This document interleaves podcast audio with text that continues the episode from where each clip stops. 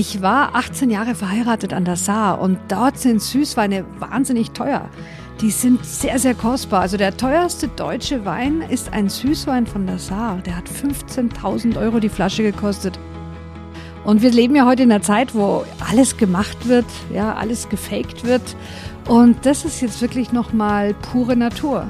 Ja, das ist reines Handwerk. Du musst richtig damit umgehen und dann wird es was ganz Großes. Und das ist, glaube ich, der große Unterschied, wo man sagt, wo ist ein konstruiertes Lebensmittel, das eben auf den kurzen Genussmoment abzielt, um auch eine Sinnestäuschung hervorzurufen. Da gehört Cola dazu, da die ganzen äh, modernen Energy Drinks, die sind ja, glaube ich, noch mal schlimmer. Die haben noch mehr Zucker als Cola.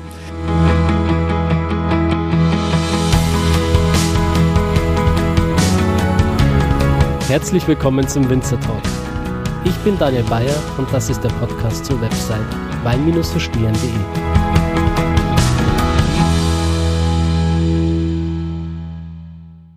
Hallo meine Lieben, herzlich willkommen wieder zu einer neuen Folge des Winzer Talks.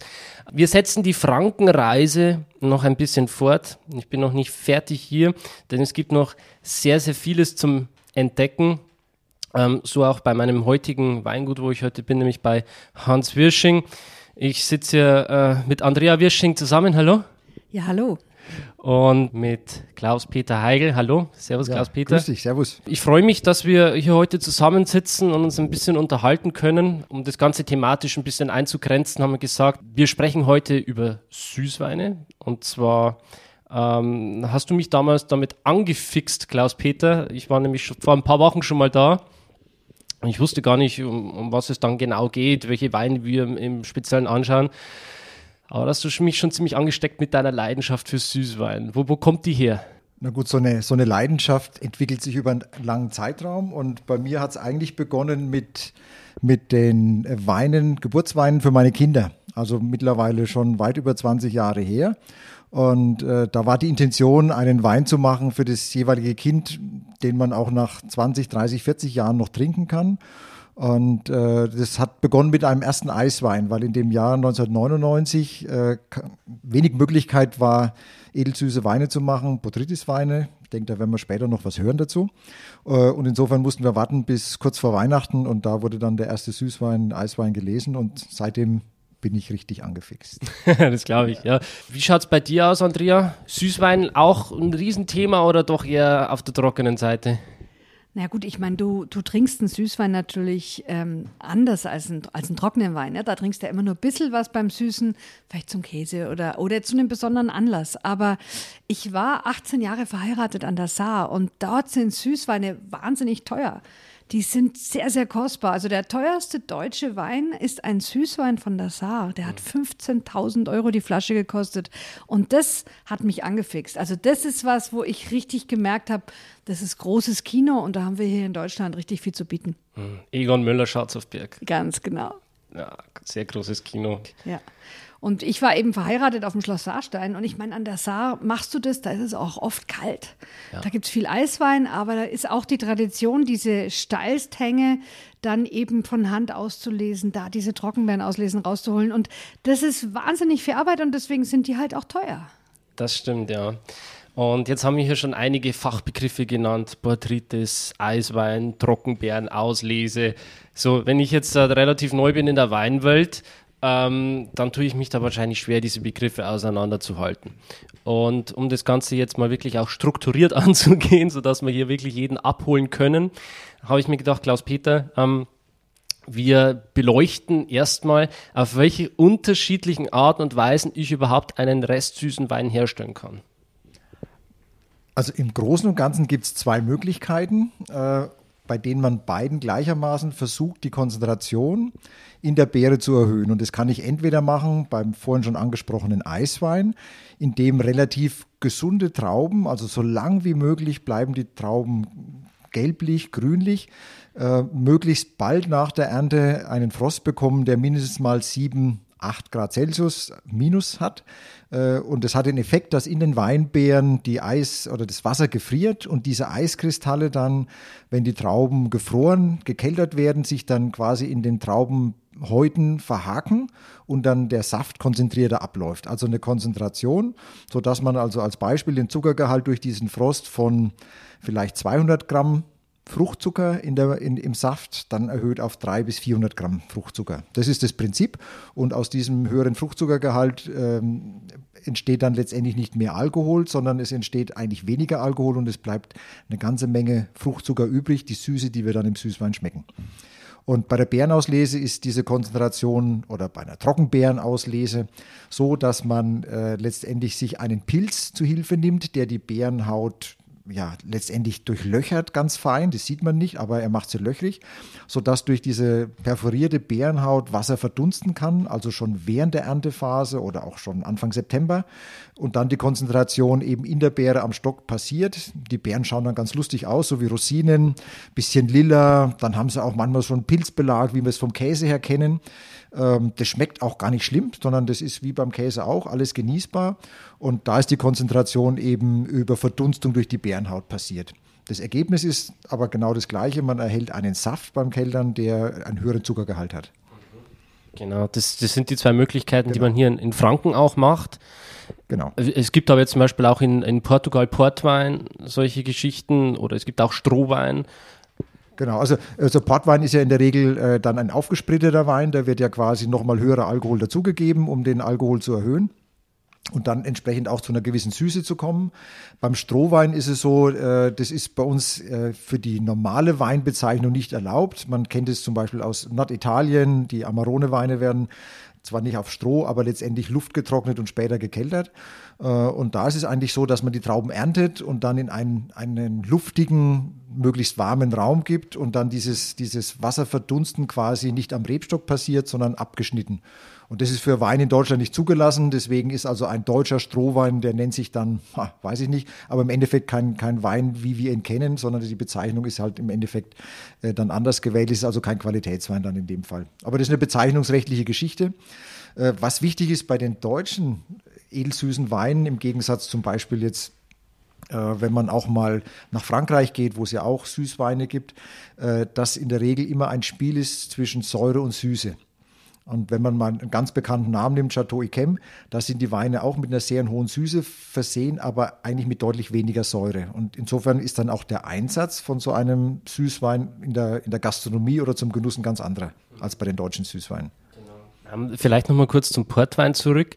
Man, man splittet ja den nicht auf, damit er mehr Alkohol kriegt, sondern eigentlich damit die Hefen aufhören, ähm, den, den Zucker in Alkohol umzuwandeln, oder? Genau, aber dadurch, dadurch, dadurch passiert ja, dass der Alkohol höher wird. Genau. Also das ist der Nebeneffekt. Vielleicht habe ich mich ungeschickt ausgedrückt, aber es ist der Nebeneffekt. Das heißt also, ein Portwein hat, hat natürlich auch deutlich mehr Alkohol als jetzt ein deutscher Süßwein. Ja, genau. genau. Also das ist halt auch immer eine Art, quasi Süßwein zu machen, indem man sagt, okay, wie stoppe ich diese, äh, diese Fermentation, diese ja, Umwandlung. Genau, also da gibt es halt auch unterschiedliche äh, äh, Möglichkeiten. Also wenn man jetzt einen Süßwein hat, der auch im Alkohol höher, höher sein darf, dann hören irgendwann die Hefen von alleine auf. Das, also bei vielleicht zwischen 12 und 14 Volumenprozent irgendwann in Verbindung mit der Süße, dann äh, können die Hefen keinen Alkohol mehr produzieren und sterben von alleine ab.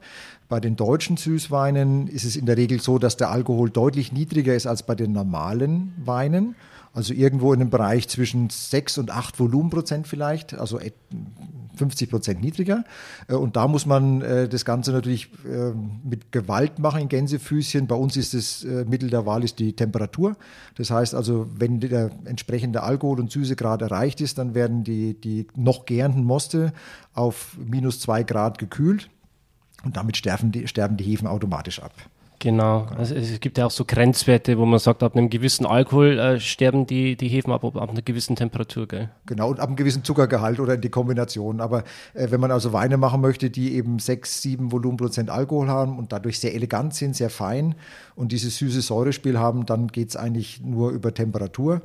Äh, viele meinen immer, man könnte das mit Schwefel machen, das funktioniert nicht. Jetzt seid ihr natürlich auch im, äh, vielleicht die Frage an Andrea, genau. Jetzt seid ihr natürlich auch äh, im, im VDP angelehnt an ein sehr strenges Prädikatsystem auch. Die Frage, die sich natürlich auch immer wieder stellen, so, welcher Wein ist denn jetzt eigentlich ähm, äh, süß? Also welcher Wein gilt denn eigentlich als Süßwein? Ist es tatsächlich schon die Spätlese? Oder geht es dann erst später bei einer Trockenbeerenauslese los? Wie, wie genau ist das geregelt? Ich meine, süß ist ja eine sehr subjektive Sache, wie du es halt empfindest, ja. Also wenn, äh, wenn du zum Beispiel einen Wein hast, der ähm, an sich sehr frisch, knackige Säure hat, dann kann der sehr viel mehr Restzucker vertragen und du empfindest ihn immer noch als trocken. Wir haben also bei uns äh, im, äh, im Prinzip im restsüßen Bereich der fängt frühestens bei 25 Gramm Restzucker an. Bei uns in Franken ist es allerdings so, wenn wir jetzt mal ein Kabinett haben, der auch schon eine leichte Süße schmeckbar hat, dann reichen da oft auch schon 10 Gramm Restsüße aus, weil bei uns in Franken die Säuren nicht so hoch sind, ja. Also insofern ist es eine relative Sache. Was allerdings ein fester Begriff ist, ist edelsüß. Und edelsüß, wie es gerade eben der Klaus-Peter erklärt hat, eben als ein Wein, der rein natürlich erzeugt, die Konzentration hat. Und äh, das ist wirklich was ganz Kostbares, weil das nur durch die Natur kommt, weil du es eben nicht machst. Und wir leben ja heute in einer Zeit, wo alles gemacht wird, ja, alles gefaked wird. Und das ist jetzt wirklich nochmal pure Natur. Ja, das ist reines Handwerk. Du musst richtig damit umgehen und dann wird es was ganz Großes. Und was die Spätlese betrifft, da haben wir im VDP mittlerweile ja folgende Regelung, dass diese Begriffe Spätlese oder auch schon ein bisschen drunter der Kabinett, dann eben drüber die Auslese, die Bärenauslese, das sind alles Weine mit Restsüße. Also im trockenen Bereich gibt es im VDP gar keine Kabinett, Spätlese, Auslese mehr, sondern das sind dann tatsächlich hier die ganz normalen Ortsweine oder die ersten Lagenweine, die dann eben ohne so eine Bezeichnung weiterhin ähm, gemacht werden und die sind dann trocken, ja. Genau, an der Mosel ist es, glaube ich, auch so, dass großes Gewächs trocken ist und große Lage süß, gell? Ja, das ist alles ein bisschen verwirrend, ja. Äh, die, die große Lage ist im Endeffekt äh, ja die reine Übersetzung von Grand Cru, ja. Das Cru ist ja immer eine Lage in Weinberg, was ganz Spezielles. In Burgund sind die sogar eingerahmt von Mauern und so weiter, richtig begrenzt. Und da geht's um die Herkunft. Und das große Gewächs ist praktisch der trockene Wein aus der Grand Cru-Lage. Aber da gibt's manchmal eine Verwirrung. Man darf sich so gar nicht dran, äh, dran stören. Die, man merkt's meistens am Preis. also eine, eine, eine äh, Bären- oder Trockenbeerenauslese aus einer großen Lage, das kommt ja immer aus einer besonders guten Weinbergslage, die eben sonnengeschützt ist, ein tolles Klima hat. Ähm, diese Weine, die kosten einfach auch sehr viel mehr. Also da kann eigentlich kein Irrtum passieren. genau. Jetzt wissen wir, wie so ein Süßwein hergestellt wird. Wir haben auch schon einiges dazu erfahren, dass, dass die Weine zum Teil auch wirklich von tollen Lagen kommen müssen, um auch wirklich als Naturprodukt trotzdem auch Botschafter ihrer Herkunft zu sein. Die Frage, die sich jetzt mir auch aufdrängt, ist, man spricht ja auch oft, vor allem jetzt auch ähm, im breiteren Mittelfeld, sage ich mal, bei den, ich, ich setze das jetzt mal in Anführungszeichen, bei den normalen Weinen, kommt es ja oftmals vor, dass da auch Weine mit einem gewissen Restzuckeranteil da sind. Da ist es aber oftmals so, so kommt es mir zumindest vor, dass dieser Restzuckeranteil dazu dient, den Wein so ein bisschen zu kaschieren. Also wirklich auch, vielleicht auch so ein paar Fehler auszugleichen, wo man sagt, man, man ist vielleicht mit der Säure nicht so richtig hingekommen oder auch geschmacklich ist es jetzt nicht das Gelbe vom Ei, sondern da wirklich auch mit Zucker vielleicht so ein bisschen zu schummeln. Das sind natürlich jetzt komplett andere Weine als Weine, von denen wir hier jetzt sprechen, aber das sind auch Weine, die den, die, die, die Meinung der, der Weintrinker und des Mainstreams schon auch beeinflusst haben, weil wenn ich mich umhöre, gerade bei meinen Kunden auch, wo ich Weinproben gebe und so weiter, da ist schon oftmals so der Otto, nein, bitte nur trockene Weine. Dann ist oftmals in diesem Hinterkopf so noch der Glaubenssatz, ähm, alle Weine, die so einen gewissen Restzuckeranteil haben oder irgendwas, das ist vielleicht auch noch aus einer früheren Zeit, wo viel gepanscht wurde wo es darum ging, hauptsächlich ähm, trinkfreudige Weine zu erzeugen, die halt einfach süffig sind und süß oder eben auch um solche Weine zu erstellen, die bagatellisierterweise irgendwie kaschiert werden, um dann ja in der breiten Masse trotzdem auch getrunken zu werden. Na gut, das, äh, aber das verkürzt das Ganze äh, doch sehr, weil du kannst natürlich mit Süße irgendwas kaschieren. Das heißt aber nicht, dass ein süßer Wein Dinge kaschiert, sondern es gibt ja auch, wenn man sich heute zum Beispiel die Trends anschaut, einen absoluten Trend zu einem fruchtig, leichten, spritzigen Wein, der dann, sagen wir mal, acht Gramm Restsüße hat, ja. Und da ist nichts kaschiert worden, sondern das ist einfach eine, ein, ein toller Geschmack von dem Saft, von dem Ursprungssaft. Ich meine, da wird ja einfach in der Gärung, da wird äh, eingegriffen und dann wird die Gärung gestoppt, sodass nicht der gesamte Zucker von diesem Traubensaft vergärt. Und dann bleibt der stehen und dann bleibt noch was von diesem ursprünglichen Zucker in der Traube übrig. Und das ist ja was, also das empfinden viele Leute als richtig, richtig gut. Ähm, wenn du kaschieren willst, dann musst du ja vorher Mist gebaut haben. Und ich meine, das ist jetzt nochmal ein ganz anderes Kapitel. Ich meine, äh, in jeder Lebensmittelherstellung äh, gibt es Kandidaten, die beherrschen es besser und andere, denen passiert halt ab und zu mal ein Fehler. Aber ähm, das darf man nicht pauschalieren. Ja? Grundsätzlich erleben wir, dass ähm, gerade diese leichten Frühlings- und Sommerweine, wo du auf der Terrasse sitzt, nichts dazu trinken, äh, nichts dazu isst, dass da eigentlich oft manch die Leute gerne mal ein bisschen äh, Fruchtsüße haben wollen, weil da kommt die Frucht schön raus. Also man muss nicht gleich misstrauisch sein, ja. Das äh, ganze Skandalthema, das ist natürlich aus den 80er Jahren. Eigentlich ist es aus den Nachkriegsjahren. Denn im Endeffekt haben die Menschen nach dem Zweiten Weltkrieg so einen Hunger nach Kalorien, nach Geschmack, nach Süße gehabt, die waren ausgehungert. Da wurde diese Süße Mode. Und dann hat man eben mit vielen Mitteln und auch viel illegal und Mist versucht, süße Weine zu machen.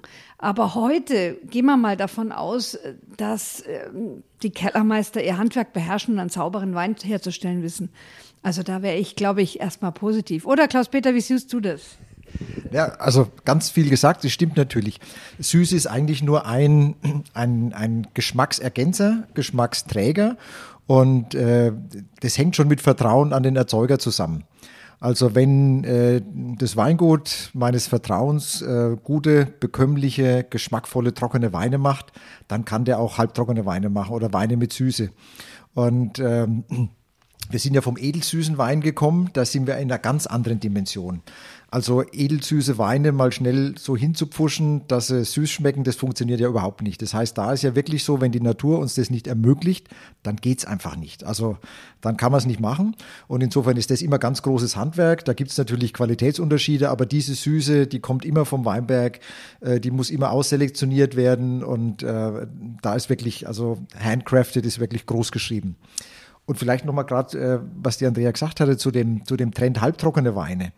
Äh, in der Rückkopplung von den, von den Kunden äh, bekommt man häufig sogar das sehr angenehm und positiv dargestellt, weil die sagen, endlich darf ich mich wieder dazu bekennen, dass ich nicht trocken trinken muss. Weil es gab mal so diesen, diesen doofen Trend, nur wer trockene Weine trinkt, versteht was von Wein. Und das ist ja beileibe nicht so, weil ja einfach jemand auch gern ein bisschen Schokolade isst, gern den Dessert isst. Und das ist ja alles wunderbare Geschmackskomponenten. Und da gehört auch die Süße bei einem gut gemachten, halbtrockenen oder auch süßlichen Wein dazu. Zum Käse zum Beispiel. Ne, ein, äh, da passt ja ein süßer Wein in der Regel immer viel besser als ein trockener Wein. Das haben auch noch nicht alle verstanden. Äh, das sind dann die, die ganz viele Trauben dazu essen essen, weil der trockene Wein einfach zum Käse nicht passt, äh, kann man auch einen gleichen süßen Wein nehmen ne? und eine süße Spätlese zum Beispiel. Und äh, dann sind es einfach Dinge, die, äh, wo Süße per se nicht schlecht ist, aber ich gebe dir recht, äh, es gibt natürlich auch diejenigen, äh, wie in der Nahrungsmittelindustrie ganz allgemein, äh, wo Füllstoffe ähm, im Wein ist es halt der Zucker, bei anderen Lebensmitteln ist es eben das Palmfett oder was auch immer äh, genommen werden, um, um Qualität äh, vorzutäuschen, die gar nicht da ist. Ja, ich, ich finde mal am, am eindrucksvollsten ist dieses Bild der Cola. Äh, Gerade wenn man sich mal überlegt, was dieses süße Säureverhältnis eigentlich aussagt. Wenn ich eine Cola habe und ich habe die offen vier, fünf Tage lang rumstehen und die Kohlensäure ist weg und ich probiere die vielleicht auch noch warm, dann weiß jeder, wie furchtbar das schmeckt. Also dann ist es wirklich nur noch irgend so süßes, undefinierbares, widerlich schmeckendes Zeug. Wenn es aber allerdings frisch ist, kalt serviert, mit dieser Kohlensäure noch in der Cola, dann kann man es auch trinken. Und, und so ist eben dieses Zusammenspiel auch beim Wein sehr, sehr, sehr, sehr wichtig. Also man könnte es trinken. Man könnte Cola trinken, man muss es ja nicht trinken. Äh, und, Niemand hier äh, trinkt Cola. Äh, genau. Und dann ist es natürlich der Gegensatz bei einem Wein, also ein, ein hochwertiger Wein, ähm, der schmeckt nach einer Woche immer noch gut. Und das ist, glaube ich, der große Unterschied, wo man sagt, wo ist ein konstruiertes Lebensmittel, das eben auf den kurzen Genussmoment abzielt, um auch eine Sinnestäuschung hervorzurufen. Da gehört Cola dazu, da die ganzen äh, modernen Energy Drinks, die sind ja, glaube ich, noch mal schlimmer. Die haben noch mehr Zucker als Cola. Äh, das ist ja Katastrophe. Und wir sind ja hier im Bereich äh, de, de, des Genussmittels, also der, der hochwertig erzeugten Lebensmittel, was sich auch am Preis widerspiegelt. Also das hat noch nie funktioniert, billig und gut zusammenzuführen. Das heißt also, wenn, wenn man äh, für Wein, da sind wir heute dabei, wenig Geld ausgeben möchte, dann kann ich nicht erwarten, dass ich Qualität bekomme. Das funktioniert nicht. Das hat auch noch nie funktioniert. Ja, aber was, was dieses Süß und Trocken betrifft, ich meine, grundsätzlich ist Franken berühmt für Trocken. Ja, Fränkisch Trocken ist ein eigener Qualitätsbegriff. Also wenn du sagst, in Deutschland hat ein äh, trockener Wein 9 Gramm Restzucker und weniger, in Franken sind es 4 Gramm und weniger. Das ist schon nochmal äh, ein besonderes Prädikat. Also insofern, Franken kann trocken, aber wenn wir uns diese Mühe machen, einen Süßwein zu erzeugen und zu riskieren, dass wir eben 90 Prozent unserer Erntemenge praktisch opfern, um dann hier sowas zu haben, dann haben wir ganz bewusst uns für Süße entschieden und das ist richtig edelsüß und das ist der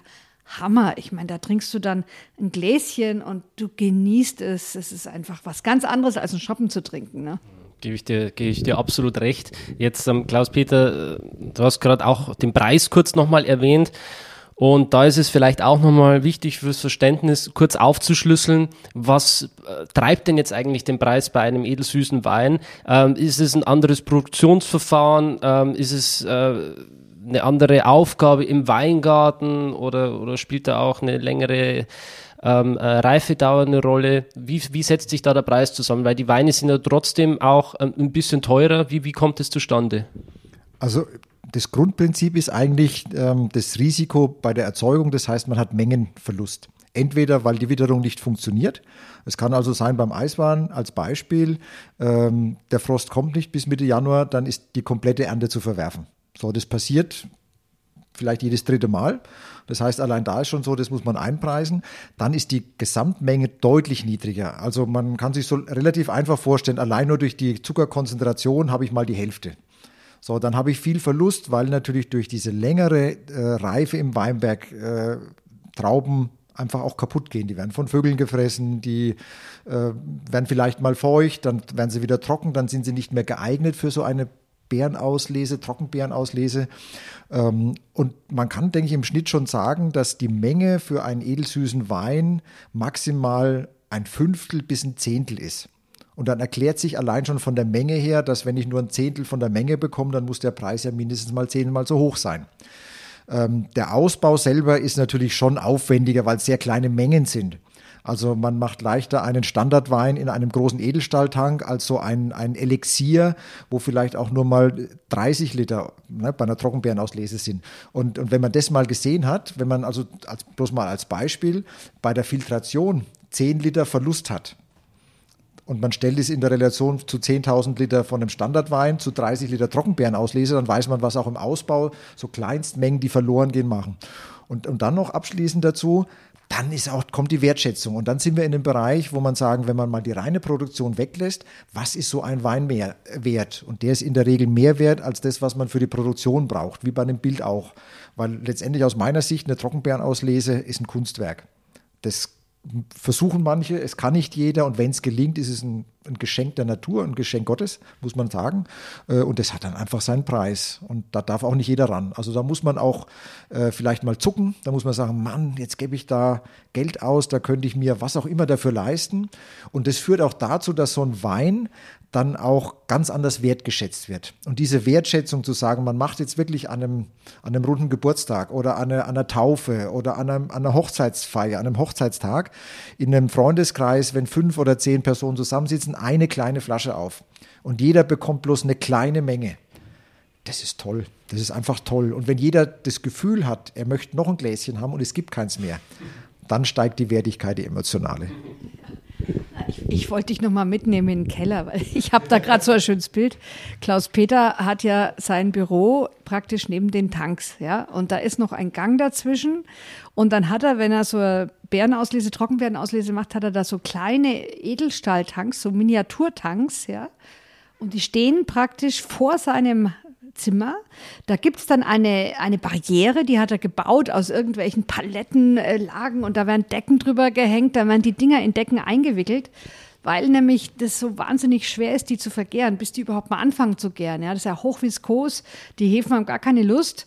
Und äh, die werden gestreichelt und besprochen und dass da kein Zug hinkommt und so weiter. Ehrlich, ich habe drei Kinder großgezogen. Ich habe nie so viel Arbeit mit den Kindern gehabt. Und dann muss man natürlich noch eins sagen, was die Preise betrifft. Es, jede Region hat ihre eigenen Traditionen oder Marketingerfolge. Ich meine, wir haben zum Beispiel an der Mosel und im Rheingau und an der Nahe, da sind schon seit langen Zeiten solche Weine teuer verkauft worden. Hier in Franken ähm, haben wir diese Tradition gar nicht, ja. Und in den letzten 50 Jahren waren solche Weine auch nicht hoch im Kurs, vor allem in den letzten 30, weil die Leute sich das abgewöhnt haben, ja. Und ähm, deswegen kann man eigentlich in Franken solche Weine relativ günstig kriegen. Ja, das muss man mal ganz ehrlich sagen. Das ist eigentlich ein Geheimtipp. Ich sag's ja ungern, ja. Und ich würde es ja auch gerne noch fünfmal teurer machen. Irgendwann mache ich es auch, weil es mir dann eh wurscht ist, weil ich dann sage, komm, es ist eigentlich die reine Leidenschaft und ob ihr es jetzt kauft oder nicht, ist mir jetzt auch egal. Dann verschenken wir es und trinken es und freuen uns, aber lassen es. wenn wir uns jetzt das gönnen, wir kaufen uns so eine Flasche Wein, dann ist es natürlich auch so, dass ich die jetzt nicht sofort trinken muss, sondern gerade diese edelsüßen Weine, die bringen natürlich auch ähm, die Substanz mit, wirklich zu reifen. Jetzt vielleicht mal ganz pauschal gefragt, Klaus-Peter, wenn ich mir jetzt heute eine Flasche Wein von dem neuesten Jahrgang kaufe, wie lange sollte ich die weglegen? Also Süßweine haben eine ganz tolle Eigenschaft, ähm, gegenüber zum Beispiel manchen trockenen Weinen oder Rotweinen, wo man sagt, die kann man erst so in zehn Jahren trinken. Ein Süßwein ist eigentlich schon am Ende, Mitte, Ende des auf die Ernte folgenden Jahres trinkreif dann ist er frisch, dann ist er elegant, dann ist er ganz, ganz fein. Und diesen, diesen äh, Status quo hält er sehr, sehr lange. Und das ist der große Vorteil bei so einem Süßwein, dass er sehr lange den, den, den hochwertigen Spannungsbogen im Geschmack hält. Ähm, was man natürlich sagen muss für, die, für, den, äh, für den Weinfreund, das steht und fällt mit, der, mit den Lagerbedingungen. Und es ist äh, furchtbar, wenn man teilweise in, in privaten Kellern äh, sieht, wie solche Weine gelagert werden für einen vermeintlich besonderen Anlass. Allerdings aufgrund der Lagerbedingungen, also ich sage mal neben der Heizung äh, in einem trockenen Raum äh, oder irgendwo in einem Schuppen, wo es zwischen 10 und 30 Grad hat, dann sind solche Weine, obwohl sie vielleicht ein Potenzial hätten für 50 Jahre und mehr, sind nach zwei, drei Jahren einfach über ihren Zenit drüber und machen keinen Spaß mehr. Also das ist so der erste Punkt, wenn ich, wenn ich sowas mache. Das Beispiel am Anfang von mir mit den Kindern. Also mein Gedanke war, 100 Flaschen Wein zu machen für jedes Kind, äh, für jedes Lebensjahr, was ich meinen Kindern wünsche, eine Flasche Wein.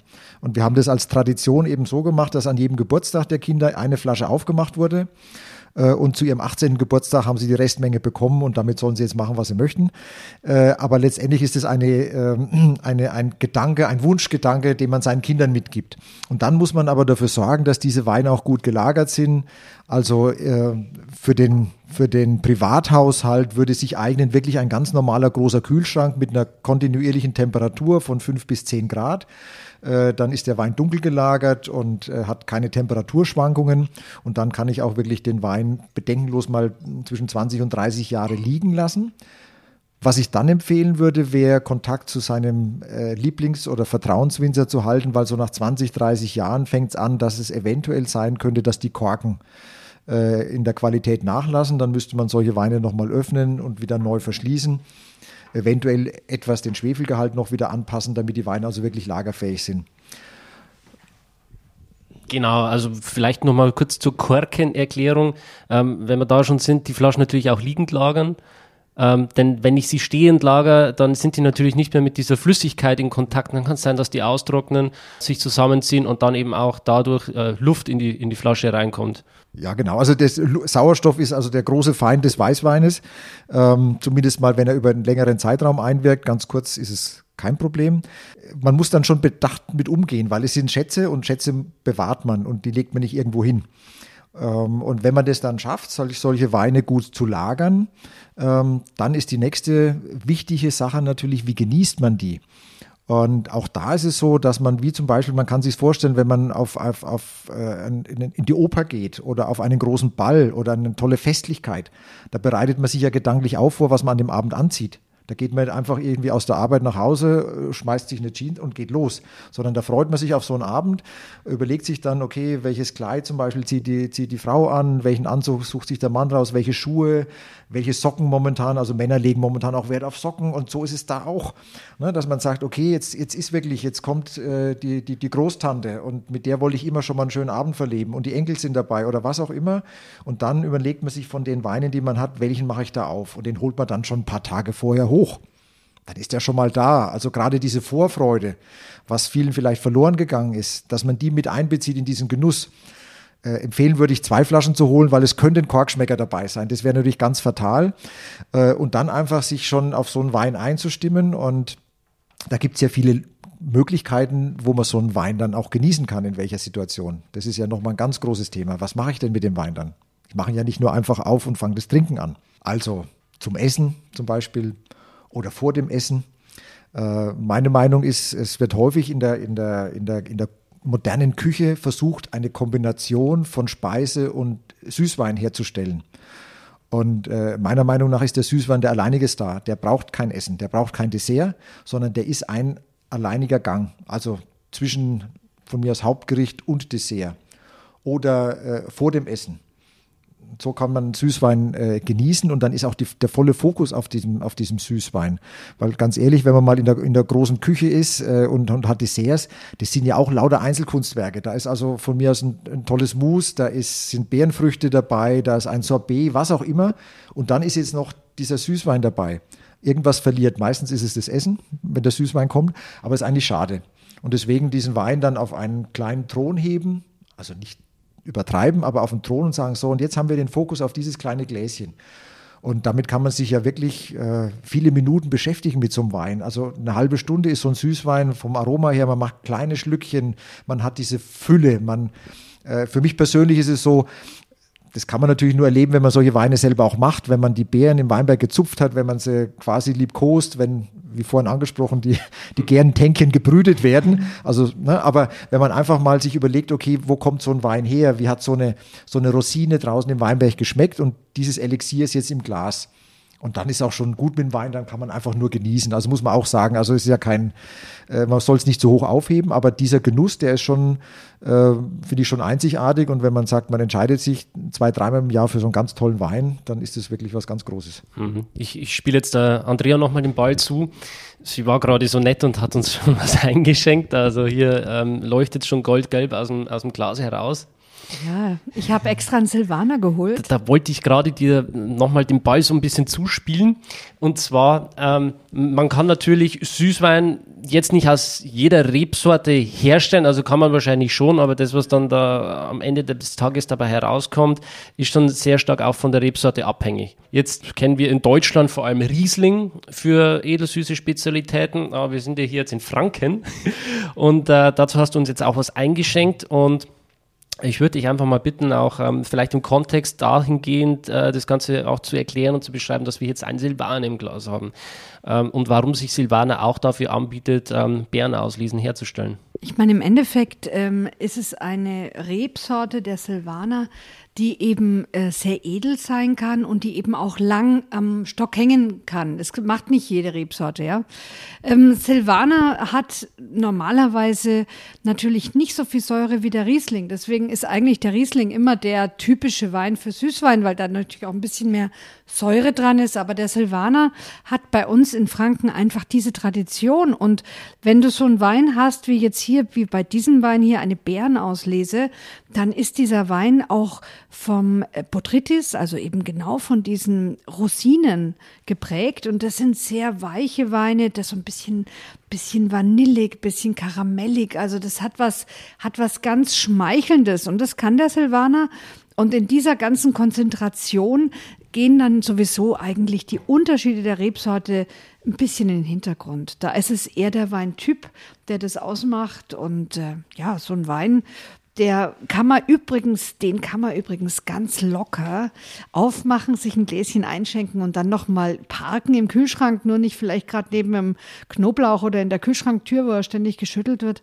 Und dann hat man den, du kannst den drei Wochen lang genießen. Das ist ein Wein, der ist so hoch konzentriert, dass der also nicht wie so ein normaler Shoppen dann also schnell weg muss, weil er sonst schal wird. Das passiert ihnen da nicht. Das ist wirklich ein Vorteil, ja. Also ich kann die Flasche jetzt aufmachen und die dann schön genüsslich über mehrere Wochen hinweg wirklich auch genießen. Und äh, der Wein macht dann trotzdem auch nochmal eine gewisse Entwicklung äh, in dieser Zeit. Ja, natürlich. Ähm, ich meine, sagen wir mal so, die, die äh, Entwicklung ist jetzt nicht wie bei einem Grand Cru oder sowas, wo man sagt, der braucht den Alkohol, um sich zu entfalten. Das ist, spielt bei den Süßweinen nicht so sehr die Rolle. Aber selbstverständlich wird er dann natürlich noch ein bisschen offener. Und äh, aber wie gesagt, es ist so stabil, weil er eben so konzentriert ist, dass er eben nicht in die Gefahr kommt, sich zu stark zu verändern, ja. Und äh, der Silvaner, der ist halt jetzt für uns hier wichtig, weil Franken ist Silvaner. 40 Prozent unserer Weinberge sind mit Silvaner bepflanzt. Und Silvaner war auch der Wein, den der Papst damals bekommen hat. Insofern ist es für uns natürlich, ja, es ist einfach unsere Nummer eins. Die Geschichte mit dem Papst, die erzählst du dann noch. Ja klar, die erzähle ich später gerne, ja. Weil da müssen wir dann auf jeden Fall nochmal drauf eingehen, wie das, wie das mit dem Papstwein eigentlich war. So, äh, jetzt gehen wir aber erstmal äh, auf diesen Wein hier ein. Ja, also Silvaner ist eine, eine fränkische Spezialität, muss man ganz klar sagen. Und äh, jetzt in dem Fall 2019 äh, das zweite ganz trockene Jahr hintereinander. Das heißt, hier war also wirklich so, dass, ähm, dass uns die Natur auch glücklich mit in die Karten gespielt hat, dass also diese anfängliche Konzentration äh, der Beeren, die also in die Wege geleitet wird durch, diesen, durch diese Edelfäule, dass die auch noch zu normalen Zeiten, also noch während der Erntephase vorangeschritten ist. Das heißt also, äh, man hat keine, keine Herbststürme, man hat keine großen Niederschläge, die irgendwann mal im November kommen und dann wirklich einen Teil der Trauben verderben würden, sondern hier war wirklich Mitte Oktober schon die Konzentration so hoch, dass wir äh, die Beeren holen konnten. Und ähm, das führt auch dazu, ähm, dass diese Edelfäule, die heißt ja nicht umsonst Edelfäule. Also nicht alles, was faul ist äh, und äh, Wasser entzieht, ist gut, sondern diese Edelfäule führt eben dazu, dass man diese, diese karamelligen Töne hat, diese ähm, ja, gelbliche Honigmelonen, Fruchtaromatik, also alles, was auch ein bisschen konzentrierte, kandierte Früchte sind, findet man. Ähm, und äh, das ist bei dem Wein so, dass er wirklich, wenn man die erste Nase nimmt, man, man hat was Glockenhelles. Und das ist für mich die Begeisterung bei edelsüßen Weinen. Eigentlich, äh, man merkt den guten Handwerker, wenn, wenn die erste Nase, mit der ersten Nase merkt man das. Weil Süße und Säure, ganz ehrlich, das kann man, das ist einfach, man hört mit der Gärung auf und dann ist der Wein süß. Äh, aber diese erste Nase hat man es geschafft, die Beeren exakt zu selektionieren. Also wirklich die, wie bei meiner Großmutter früher, wenn sie Marmelade gemacht hat. Da waren nur reife und Picobell saubere Früchte drin und alles, was nicht reif war oder was irgendeinen Fehlton hatte, das kam weg, gnadenlos. Und äh, so ist es hier auch. Und wenn man das nicht durchzieht und einfach nochmal auf eine gewisse Menge verzichtet, weil die Beeren nicht perfekt sind, dann büßt man es später im Wein. Und hier muss ich natürlich das Lob weitergeben an meine, an die große Mannschaft, die dafür wirklich in, in akribischer Fingerarbeit diese, diese Trauben selektioniert. Äh, das macht mal zehn Minuten Spaß, aber wenn man es über mehrere Stunden macht, dann ist es schon wirklich auch eine Leistung. Ähm, und da machen wir es häufig so, dass wir am Anfang mal so eine Flasche nicht opfern, sondern als Motivation hervornehmen, weil natürlich auch äh, der ähm, sag mal, die, das Hilfspersonal oder die, die, Fach, die Fachleute, die da im Weinberg diese Beeren zupfen, die müssen auch wissen, warum sie das machen weil das ja fast Sträflingsarbeit ist, kann man sich vorstellen. Und äh, wenn jemand nicht weiß, was er da erzeugt, dann ist er auch nicht gut. Und wenn die das so mal getrunken haben, also das macht man natürlich nicht bei jedem Lesetag, aber man muss sowas auch mal äh, den Hilfskräften da vorstellen und sagen, pass auf, das macht ihr jetzt. Das ist eure, eure Aufgabe und ihr ist ja die Basis. Und wenn ihr es nicht gut macht, dann können wir danach nichts mehr reparieren im Keller. Ja, und äh, insofern ist es jetzt ein Wein, den wir vor uns haben, äh, den können wir alle zehn Jahre nochmal probieren und können weiter nochmal uns drüber unterhalten, weil der wird noch also eine lange Zukunft haben. Hast, hast du eigentlich schon mal einen Wein aus deinem Jahrgang getrunken? Ja, ja, habe ich. Ähm, und ich habe noch einen im Keller. der liegt halt wirklich im Keller und ich traue ihn mich nicht aufmachen, weil ich einfach so einen riesen ja, Respekt habe vor diesem Wein. Das ist ähm, ein, ein Smaragd-Riesling aus der Wachau, äh, von der Domäne Wachau, äh, von der Toplage Achleiten und ich freue mich so unbändig auf diesen Wein. Äh, muss aber dazu sagen, dass ich auch äh, in diversen äh, Masterclass-Verkostungen und so weiter auch schon äh, in den ein oder anderen Genuss meines Jahrgangs gekommen bin. Also wenn du mal deinen Jahrgang als edelsüßen Wein erwischt, dann ist der ja wahrscheinlich richtig, richtig super. Also ich finde das so irre, so ein Jahrgang erzählt dir ja im Endeffekt, wie das Wetter war, was da passiert ist. Du bist ja in diesem Produkt nochmal in diesem Jahr drinnen und das ist für mich so Magic, ja. Und wenn man das von seinem eigenen Geburtsjahr hat, das ist unfassbar. Und es geht eigentlich vor allem je länger es dauert, geht's nur mit solchen Süßweinen. Ja, so ein trockener Wein, der ist noch nach 20, 30 Jahren, vielleicht, wenn man Glück hat, 40 Jahre äh, super, dass man sagt, wow, interessant, wirklich stark. Äh, danach wird er interessant, das habe ich gerade vorher gesagt, aber danach kann es sein, dass man sagt, ja, also er lebt noch. Puh, spannend, ja. Aber es schmeckt mir nimmer, ja. Aber diese Süßweine schmecken noch, ja. Also wenn ihr die Chance habt, ein Süßwein wirklich, der einen Bezug zu einem Jahrgang hat in eurer Familie, dann kauft euch den, legt euch den weg, denn das ist einmalig. Das ist unvergleichlich. Ja, er behält einfach so schön diese Frische. Und das macht die Weine auch so besonders. Und äh, wir haben jetzt den 19er Jahrgang im Glas und es ist, wie ihr schon gesagt habt, er braucht jetzt nicht äh, äh, einige Jahre auf der Flasche, um da zu sein, um, um wirklich auch äh, seine Aromen zu zeigen, sondern der ist jetzt hier im Glas, wie er ist, einfach schon, schon voll da, voll am Start. Ja, genau. Also und ähm, vom, wir hatten es vorhin mal gehabt, so mit dem, äh, man kann so eine Flasche auch länger oder über einen längeren Zeitraum genießen, immer schlückchenweise. Äh, der Sauerstoff ist ja wie vorhin angesprochen, der größte Feind von Weißweinen und er nimmt aber eine Entwicklung oder eine reife Entwicklung des Weines vorweg. Und äh, ganz klar, der einfache Schoppenwein am nächsten Tag ist er meistens schon nicht mehr so gut wie am ersten Tag. Das heißt, man zeigt, dass so ein Wein auch keine lange Lebensdauer hätte.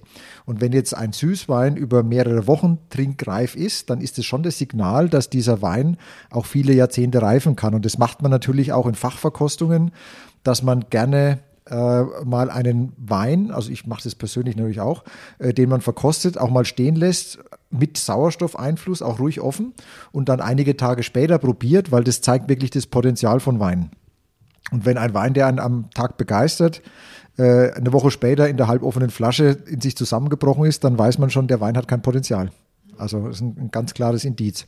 Wir haben einen Weinhändler gehabt in den USA, der hat alle großen Gewächse oder Grand Crus, die er gekauft hat, in eine Kühlzelle gestellt, offen und hat die drei Monate lang regelmäßig probiert. Und nur wenn die offene Flasche es bis zum dritten Monat geschafft hat, hat er den Wein gekauft. Ich habe gedacht, nur die Flaschen, die es nicht so lange geschafft haben, dass er die gekauft hat. so kann man es natürlich auch machen, gell? ja, Genau, jetzt haben wir diesen wunderbaren Silvaner hier probieren dürfen und festgestellt, ja, auch äh, aus Silvaner kann ein sehr, sehr schöner edelsüßer Wein äh, gemacht werden.